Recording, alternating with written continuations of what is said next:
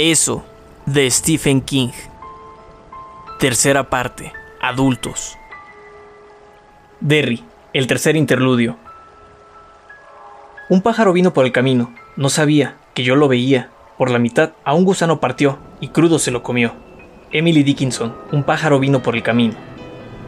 17 de marzo de 1985. El incendio del Black Spot se produjo a finales del otoño de 1930, hasta donde he podido determinar aquel siniestro, del que mi padre escapó a duras penas, finalizó el ciclo de asesinatos y desapariciones correspondientes a los años 1929-1930, así como la explosión de la fundición puso fin a otro ciclo, unos 25 años antes. Es como si hiciera falta un monstruoso sacrificio al terminar cada ciclo, para calmar la terrible potencia que aquí opera, para poner a eso a dormir, durante otro cuarto de siglo, más o menos.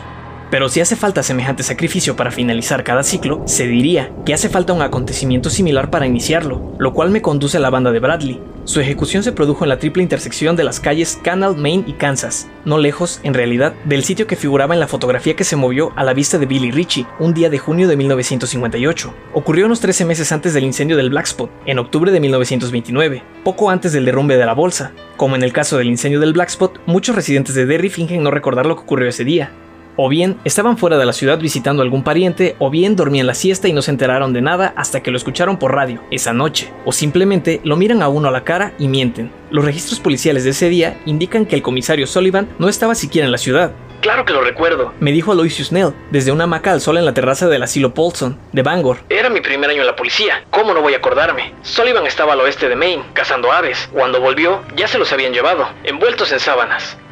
Sullivan se puso más frenético que una gallina mojada. Pero en un libro sobre pistoleros titulado Sangrientos y Malvados, hay una foto que muestra a un hombre sonriente junto al cadáver acribillado de Old Bradley en el depósito de cadáveres. Si ese hombre no es el comisario Sullivan, tiene que ser su hermano gemelo. Fue el señor Kinney quien finalmente me contó lo que consideró la verdadera versión de la historia. Norbert Kinney propietario de la Farmacia Center entre 1925 y 1975. Habló conmigo de buena gana, pero, al igual que el padre de Betty Ripson, me hizo apagar la grabadora antes de soltar la lengua. Eso no cambiaba nada, porque todavía oigo su voz de papel, otro cantante a capela en el maldito coro de esta ciudad. No hay motivos para que no te lo cuente, dijo. Nadie va a publicar esa historia, y si alguien lo hiciera, nadie le creería. Me ofreció un anticuado frasco de boticario, ¿Una golosina de regaliz? Recuerdo que prefería las rojas, Mikey. Tomé una. ¿Estuvo o no presente el comisario Sullivan aquel día? El señor Kinney sonriendo tomó una gomita de regaliz. Tienes tus dudas, ¿eh? Tengo mis dudas. Asentí, mascando el regaliz rojo. No había comido ninguno desde los tiempos en que, siendo niño, empujaba mis monedas sobre el mostrador hacia el señor Kinney. Por entonces, más joven y vital. Sabía también como en aquella época. Eres demasiado joven para recordar el home run de Bobby Thompson para los Giants en 1951, dijo Kinney. Por entonces tendrías apenas cuatro años. Algunos años después, el diario publicó un artículo sobre ese partido, y parece que casi un millón de neoyorquinos aseguraron haber estado en el estadio ese día. El señor Kinney masticó su regaliz, un poco de saliva oscura chorreó desde la comisura de su boca, la limpió cuidadosamente con su pañuelo. Estábamos sentados en el despacho de la trastienda, pues aunque Norbert Kinney tenía 85 años y llevaba 10 jubilado, aún le llevaba los libros al nieto. En el caso de la banda de Bradley, pasó exactamente lo contrario, exclamó. Sonreía, pero no era una sonrisa simpática sino cínica, fríamente reminisciente. En aquel entonces, en la parte más poblada de Derry vivían unas 20.000 personas. Las calles Main y Canal estaban pavimentadas desde hacía cuatro años, pero Kansas aún era de tierra. En el verano se levantaba polvo y en los meses de lluvia se convertía en un pantano. Al comenzar el verano, limpiaban Up My Hill y todos los días de la independencia el alcalde anunciaba que se iba a pavimentar Kansas, pero no lo hicieron hasta 1942. Era... ¿Pero qué estaba diciendo? En el centro de Derry vivían unas 20.000 personas. Contesté. Ah, sí, bueno, de esas 20.000, la mitad o más ya habrían muerto. 50 años es mucho tiempo. Y en Derry, la gente tiende extrañamente a morir joven. Tal vez sea el aire, pero de los que aún viven, no encontrarás más de 10 o 12 dispuestos a decirte que estaban en la ciudad el día en que la banda de Bradley se fue al infierno. Butch Roden, el de la carnicería, ese confesaría. Supongo, tiene una fotografía en la pared en la que se ve uno de los coches. Ni siquiera te das cuenta de que es un coche. Charlotte Littlefield te diría una o dos cosas si la encuentras de buenas, enseña en la secundaria y se acuerda de muchos detalles, aunque no tendría más de 10 o 12 años por aquel entonces. Carl Snow, Aubrey Stacy, Evan Stampnell y ese viejo que pinta cuadros raros y se pasa la noche bebiendo en el bar de Wally, Pigman, creo que se llama. Ellos se acuerdan, todos estaban ahí. Se le apagó la voz mirando el trocito de regaliz que tenía en la mano. Pensé en instigarlo, pero decidí no hacerlo. Por fin continuó. Los otros, en su mayoría te mentirían, como miente la gente al decir que estaban en el estadio cuando Bobby Thompson lanzó aquella pelota. Eso es lo que quería decirte, pero la gente miente sobre aquello del estadio porque habría querido estar ahí. En cambio, mienten sobre lo que pasó en Derry aquel día, porque habrían preferido no estar. ¿Me comprendes, hijo? Asentí. ¿Seguro que quieres saber el resto? Preguntó. De noto un poco nervioso, Mikey. No quiero, reconocí, pero me parece mejor saberlo. Bien, era mi día de vocaciones, cuando volvió a ofrecerme el frasco de boticario. Con las golosinas de regaliz, recordé súbitamente un programa de radio que solían escuchar mis padres cuando yo era pequeño. Mr. Kinney, rastreador de personas perdidas. El comisario estaba aquí ese día, claro que sí. Se suponía que iría a cazar aves, pero cambió de idea cuando Lowell Macon fue a decirle que esperaba a Al Bradley esa misma tarde. ¿Cómo sabía Macon eso? Pregunté. Bueno, es bastante revelador, dijo el señor Kinney. Aquella sonrisa cínica volvió a rogarle la cara. Bradley nunca llegó a ser enemigo público número uno en la lista del FBI, pero lo buscaban desde 1928. Al Bradley y su hermano George asaltaron seis o siete bancos en el medio oeste y después secuestraron a un banquero para pedir rescate. Se pagaron los 30 mil dólares pedidos, una gran suma en aquellos tiempos, pero ellos, de todos modos, mataron al banquero. Por entonces el medio oeste era demasiado peligroso para las bandas que operaban ahí, así que Al, George y sus hombres huyeron al noreste y alquilaron una finca grande por aquí, cerca del límite municipal de Newport, no lejos de donde están ahora las granjas Ruling. Eso ocurrió en el verano de 1929, en julio o en agosto, quizá a principios de septiembre, no estoy seguro.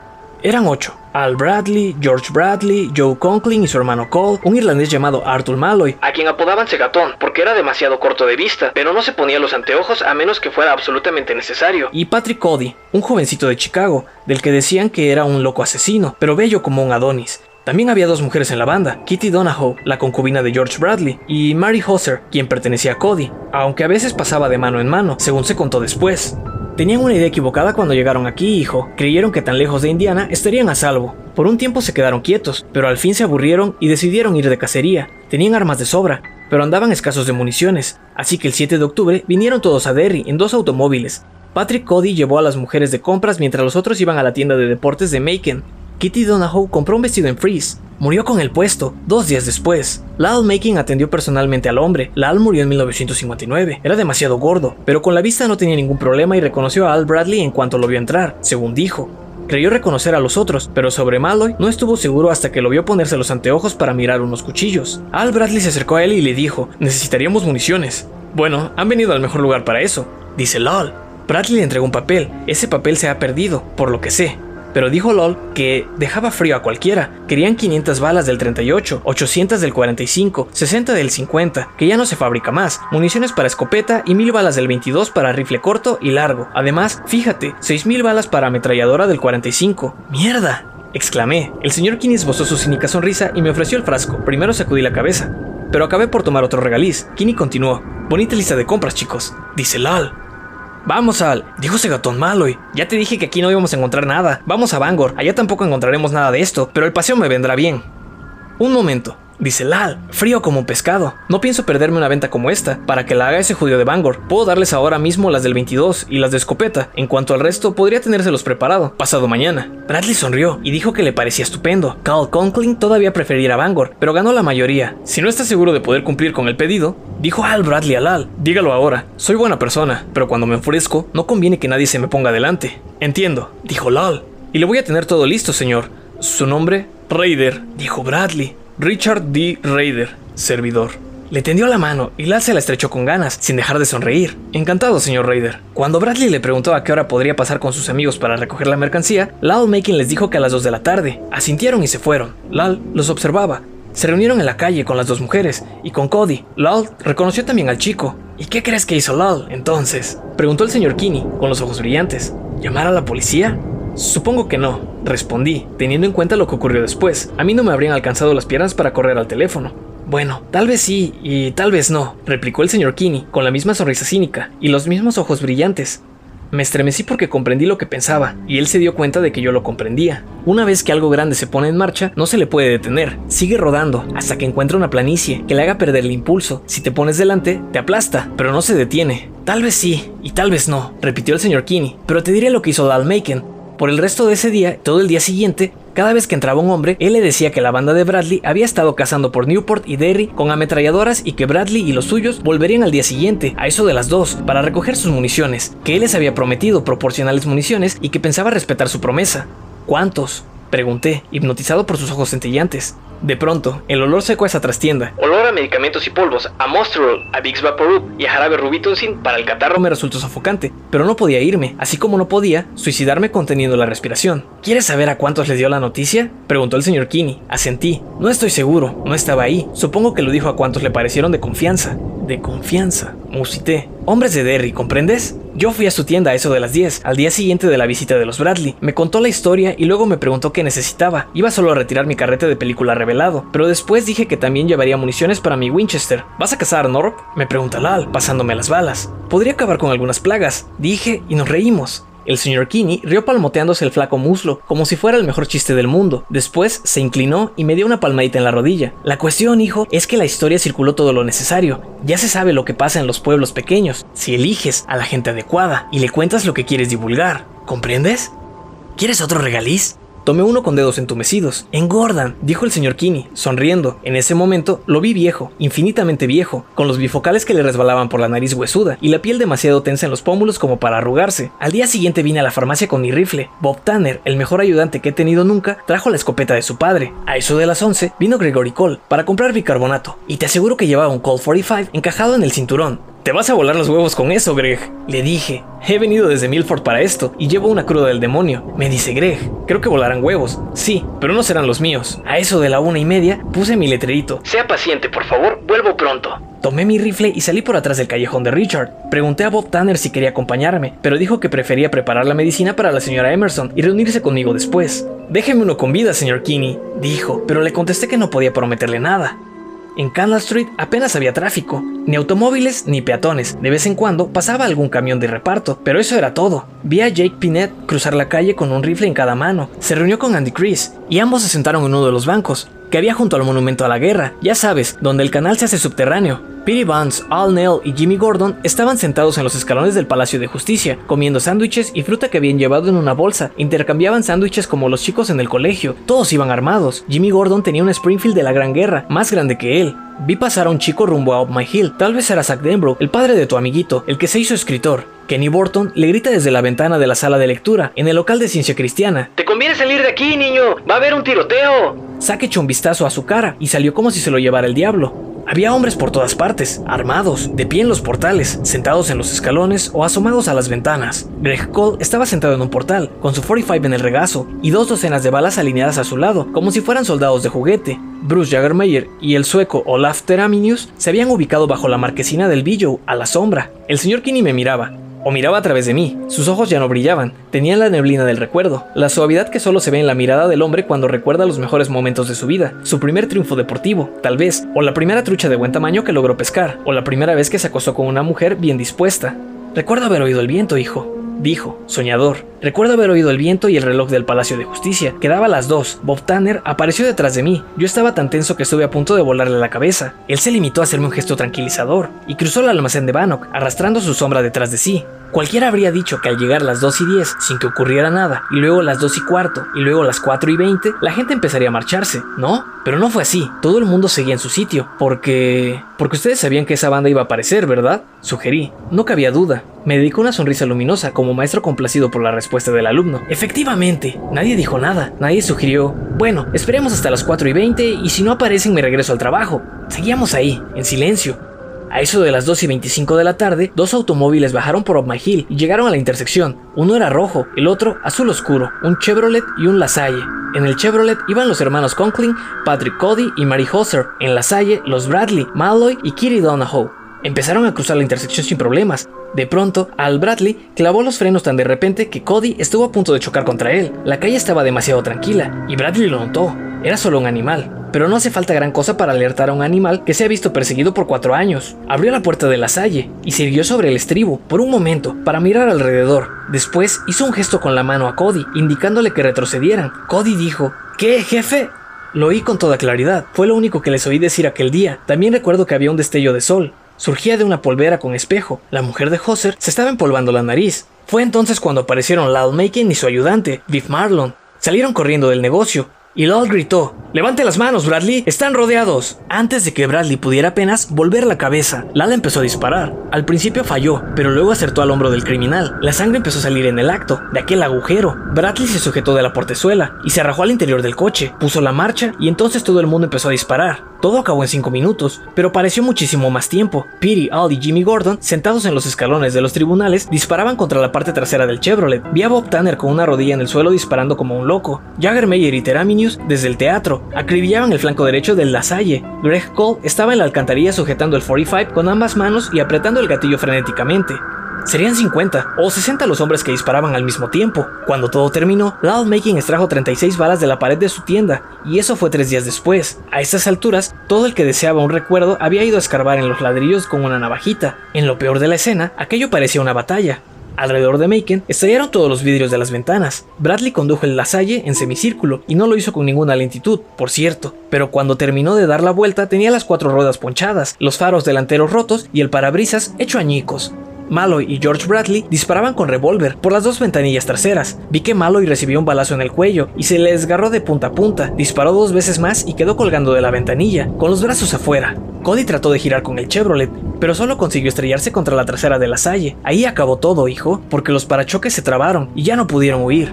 Joe Conklin bajó del asiento trasero y se plantó en medio de la intersección con una pistola en cada mano. Disparaba contra Jake Pinet y Andy Chris. Los dos cayeron del banco que ocupaban y aterrizaron en el pasto. Andy Chris gritaba, ¡Me han matado! ¡Me han matado! Aunque ni siquiera tenía un rasguño. El otro tampoco. Joe Conklin tuvo tiempo de vaciar sus dos pistolas antes de que lo tocaran. El sombrero de paja que llevaba se le voló dejando ver su raya al medio. Mientras se ponía una de las pistolas bajo el brazo para cargar la otra, alguien le disparó a las piernas y cayó. Kenny Burton dijo, más tarde, que había sido obra suya, pero no se puede asegurar nada, pudo haber sido cualquiera.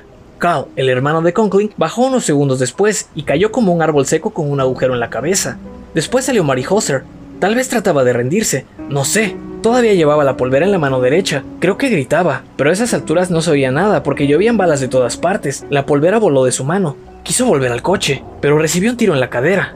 De algún modo se las arregló para arrastrarse y meterse en el coche. Al Bradley pisó el acelerador de la Salle y logró moverlo de nuevo. Arrastró el Chevrolet dos o tres metros antes de que la defensa se desprendiera. Los chicos seguían haciendo llover plomo. Todas las ventanillas habían reventado. Una de las salpicaderas estaba tirada en la calle. Malloy colgaba de la ventanilla, muerto, pero los dos hermanos Bradley seguían con vida. George disparaba desde el asiento trasero. Junto a él estaba su mujer, muerta, con un balazo en el ojo. Al Bradley llegó a la intersección grande. Su coche subió a la calle y ahí se detuvo. Bajó y se echó a correr por Canal Street. Lo acribillaron. Patrick Cody bajó del Chevrolet. Por un minuto pareció dispuesto a rendirse, pero sacó una 38 de la sobaquera y disparó tres veces, sin apuntar. De pronto, su camisa fue perforada. Se deslizó por el lado del Chevrolet hasta quedar sentado en el estribo y disparó una vez más. Por lo que sé, esa fue la única bala que hirió a alguien. Rebotó en algo y rozó a Greg Cole en el dorso de la mano. Le dejó una cicatriz que él exhibía cuando estaba borracho. Por fin, alguien, creo que Alnell, se lo llevó aparte y le dijo que era mejor callarse, lo que había pasado con la banda de Bradley. La Hauser bajó, y esa vez no había dudas de que trataba de rendirse, porque llevaba las manos en alto. Quizá nadie tuvo intenciones de matarla, pero en ese momento había fuego cruzado, y ella se metió en medio. George Bradley corrió hasta el banco del monumento, antes de que alguien le hiciera puré la nuca, con una escopeta. Cayó muerto, con los pantalones meados. Casi sin darme cuenta, tomé otro regaliz. Siguieron llenando de balas aquellos coches por un minuto más antes de que el fuego empezara a disminuir, dijo el señor Kinney. Cuando a los hombres se les calienta la sangre, la cosa tarda en enfriarse.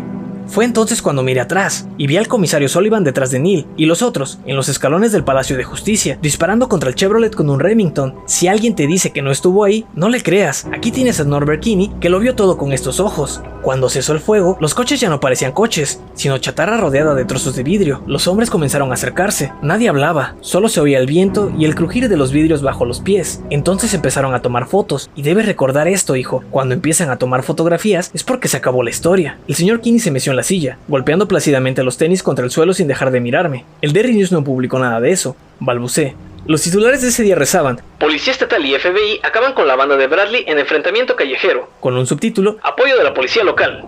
Por supuesto que no, sonrió el señor Kinney, encantado. Vi al director McLaughlin plantar dos balas en el cuerpo de Joe Coughlin. Cielos, murmuré. ¿No quieres otro regaliz, hijo? He comido de sobra. Me humedecí los labios. Señor Kinney, ¿cómo pudo ocultarse algo de tanta magnitud? No se ocultó, replicó él, sorprendido. Simplemente nadie mencionó el asunto, y en realidad ¿A quién le interesaba? Los que cayeron ese día no fueron el presidente Hoover y su señora, fue lo mismo que matar a unos perros rabiosos capaces de morderte a la primera. Pero, ¿y las mujeres? Un par de prostitutas, dijo con indiferencia. Además, eso pasó en Derry, no en Nueva York, ni en Chicago. El lugar, hijo, interesa tanto como lo que pasa. Por eso los titulares son más grandes cuando un terremoto mata a 12 personas en Los Ángeles que cuando mata a 3.000 en alguna remota región del medio oeste. Además, eso pasó en Derry. Lo he oído decir otras veces y supongo que, si continúo con esta investigación, lo oiré muchas más. Lo dicen como si hablaran con un retardado, con paciencia, tal como uno contestaría, por la ley de gravedad. Si alguien preguntara por qué estamos pegados al suelo cuando caminamos, lo dicen como si fuera una ley natural, que cualquier hombre normal debería comprender. Y lo peor, por supuesto, es que sí, lo comprendo. Tenía una última pregunta para Norbert Kinney. ¿Vio usted aquel día, una vez iniciado el tiroteo, a alguien que no conociera? La respuesta del señor Kinney fue tan pronta que mi temperatura sanguínea bajó 10 grados. Al menos esa fue mi sensación. ¿Te refieres al payaso? ¿Cómo te enteraste, hijo? Mm, lo oí, en alguna parte. Lo vi solo por un instante. Una vez las cosas se pusieron al rojo vivo, estuve muy atento a lo mío, claro, pero en cierto momento me volví y lo vi calle arriba, entre los huecos, bajo la marquesina del Billow.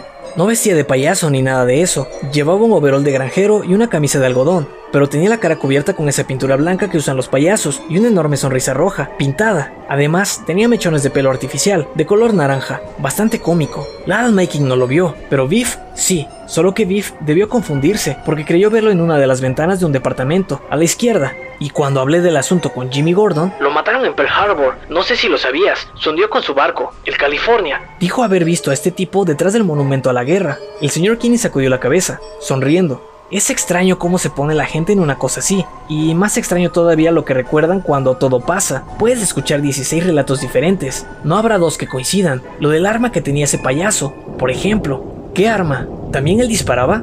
Exacto, dijo el señor Kinney. La única vez que lo vi parecía tener un Winchester. Más tarde se me ocurrió que debía parecerme un Winchester porque esa era el arma que yo tenía. Biff Marlowe creyó verlo con un Remington porque esa era su propia arma. Y cuando interrogué a Jimmy, dijo que el tipo disparaba con un viejo Springfield, como el suyo. Curioso, ¿no? Curioso, logré balbucear. Señor Kinney, ¿a ninguno de ustedes les extrañó ver ahí a un payaso vestido con un overol de granjero? Exacto, dijo él. Nos extrañó. Sí, aunque no era gran cosa, como comprenderás. Imaginamos que sería alguien con ganas de participar, pero sin querer ser reconocido. Tal vez un miembro del consejo municipal, Horst Müller o Trace Nogler, que por entonces era el alcalde. También pudo haber sido un profesional que quería pasar inadvertido, un médico o un abogado. Yo no habría reconocido ni a mi propio padre en aquel revuelo. Rió un poquito, le pregunté dónde estaba la gracia. También existe la posibilidad de que fuera un payaso de verdad. En aquella época, la feria de Esti llegaba mucho antes que en la actualidad. La semana en que los Bradley encontraron su final, esa feria estaba en su mejor momento. Ahí había payasos. Tal vez alguno de ellos se enteró de que teníamos un carnaval propio y vino a participar. Sonrió secamente. Ya casi he terminado, dijo. Pero quiero contarte algo más, ya que pareces tan interesado y escuchas con atención. Fue algo que Viv Marlowe dijo 15 años más tarde, mientras tomábamos unas cervezas en Bangor. Lo dijo de repente, sin que tuviera nada que ver con lo que estábamos hablando.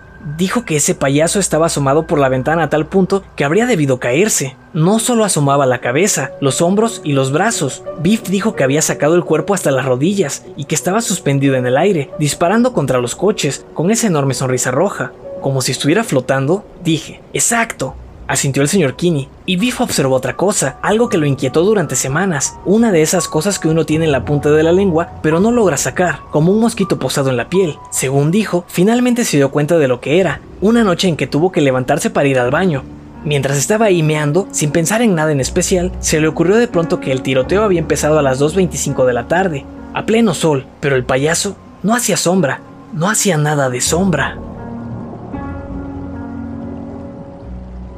Eso, de Stephen King.